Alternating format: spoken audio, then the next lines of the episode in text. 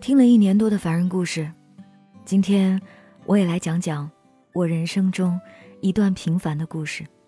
当然，已近不惑之年的我，故事和爱情无关，却和亲情紧密相连。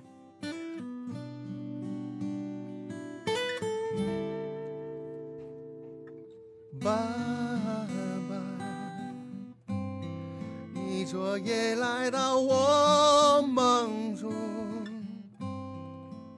二零零三年农历三月十二，父亲因病走完他年仅五十二岁的人生。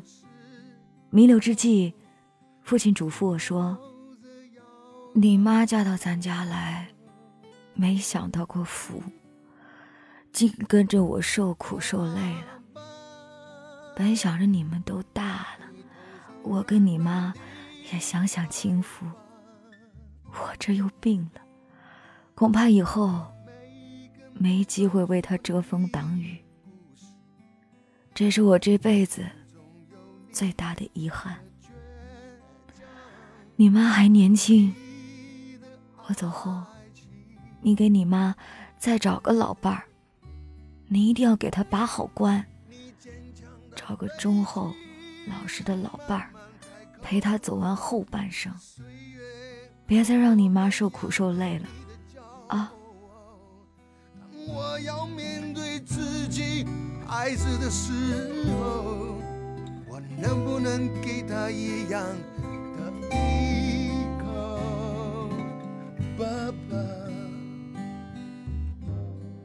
爸爸走后，看着四十六岁就满头白发的妈妈，整日以泪洗面。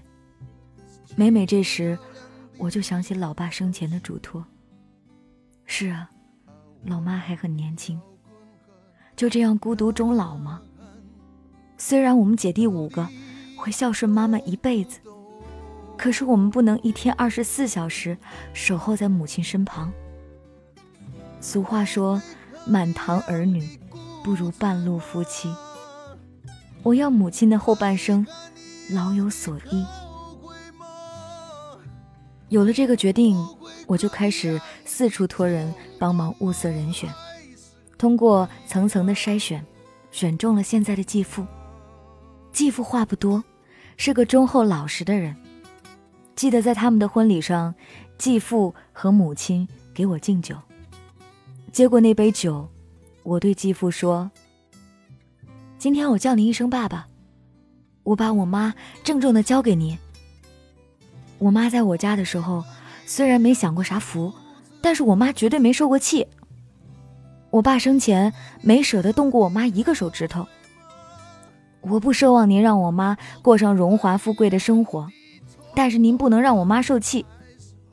我承认我妈性子急，要是惹您了，您可以告诉我，我说我妈。您千万不能有家庭暴力，这也是作为女儿我唯一的嘱托和牵挂。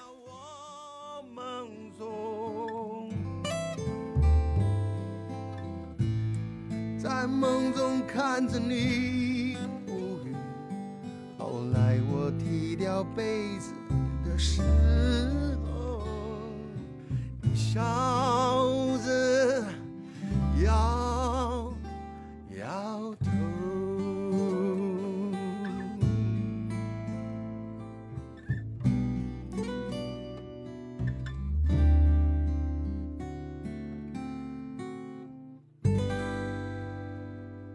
继父一直听我把话说完，对我说：“大闺女，你放心吧，以后只有你妈收拾我的份儿，我绝对不会碰她一个手指头。”听着继父的话，我一口喝下那杯酒，然后跑出门外，对着家乡的位置仰望天空，已是泪流满面。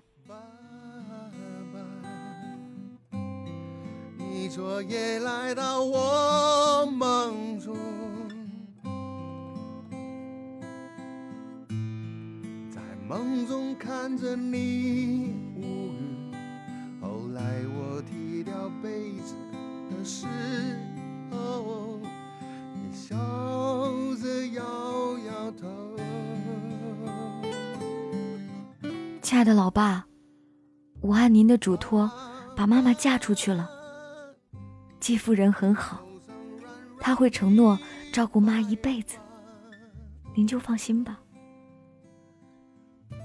一会儿，老妈和继父生活十二年了，中间也有磕磕碰碰，但是继父信守承诺，对妈妈一直很好，尤其是对弟弟妹妹更是百般疼爱。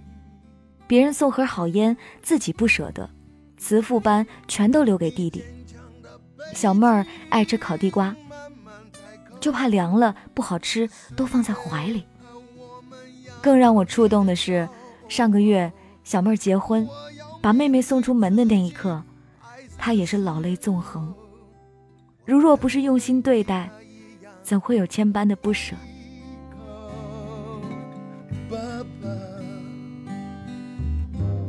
是家乡河畔的亲爱的爸爸妈妈，走过千山万水，看过潮起潮落。经历风吹雨打，尝过酸甜苦辣。老爸，始终觉得有您的家最温暖。无论您走多远，您都是我永远的眷恋。老妈，祝您永远幸福安康。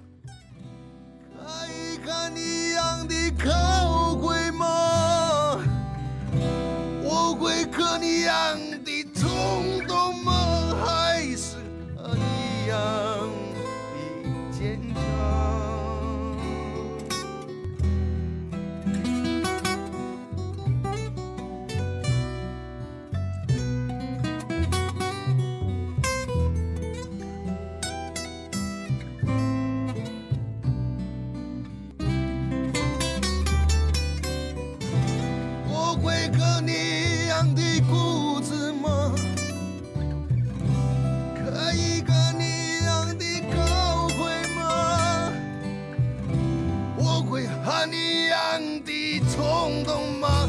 还是和你一样的坚强？爸爸，你昨夜来到我。梦中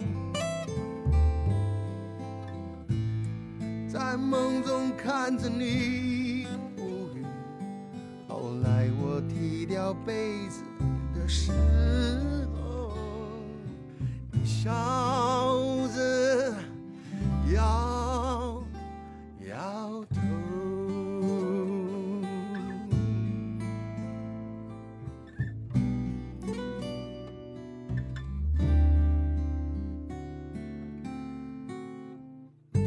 感谢这位朋友分享他的凡人故事。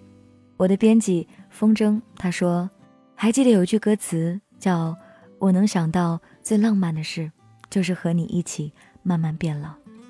父亲走后，妈妈的快乐才是他最大的嘱托。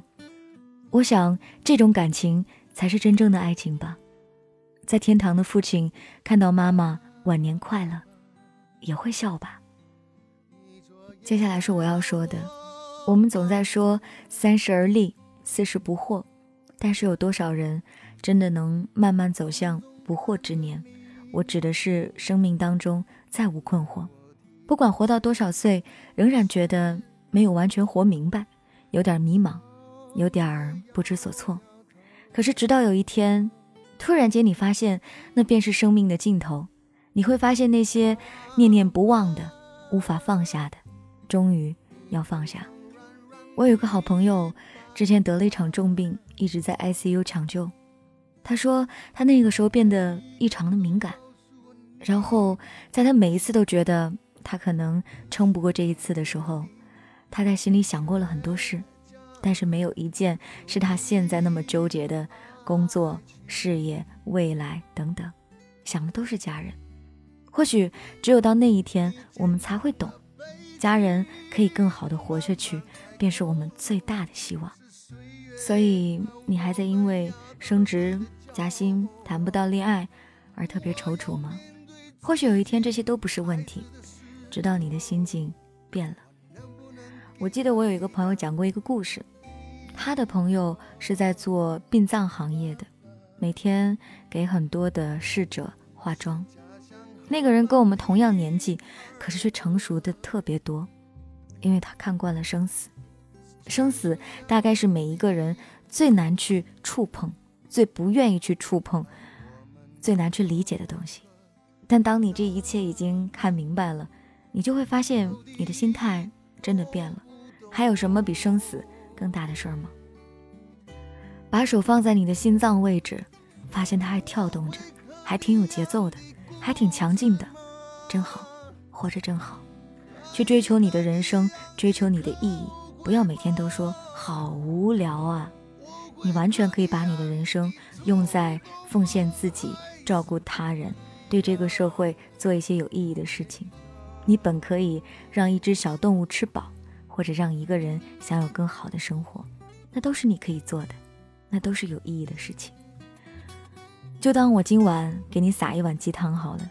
感谢你的收听，给我投稿，添加 DJ 白雪的微信订阅号，就可以在上面添加我的微信，上面点击陪你，有专门向我问问题的网站，我也欢迎你的提问。这就是今天的凡人故事，明天继续来给你讲故事。我会和你一样的冲动吗？坚强，爸爸，你昨夜来到我梦中，在梦中看着你无语。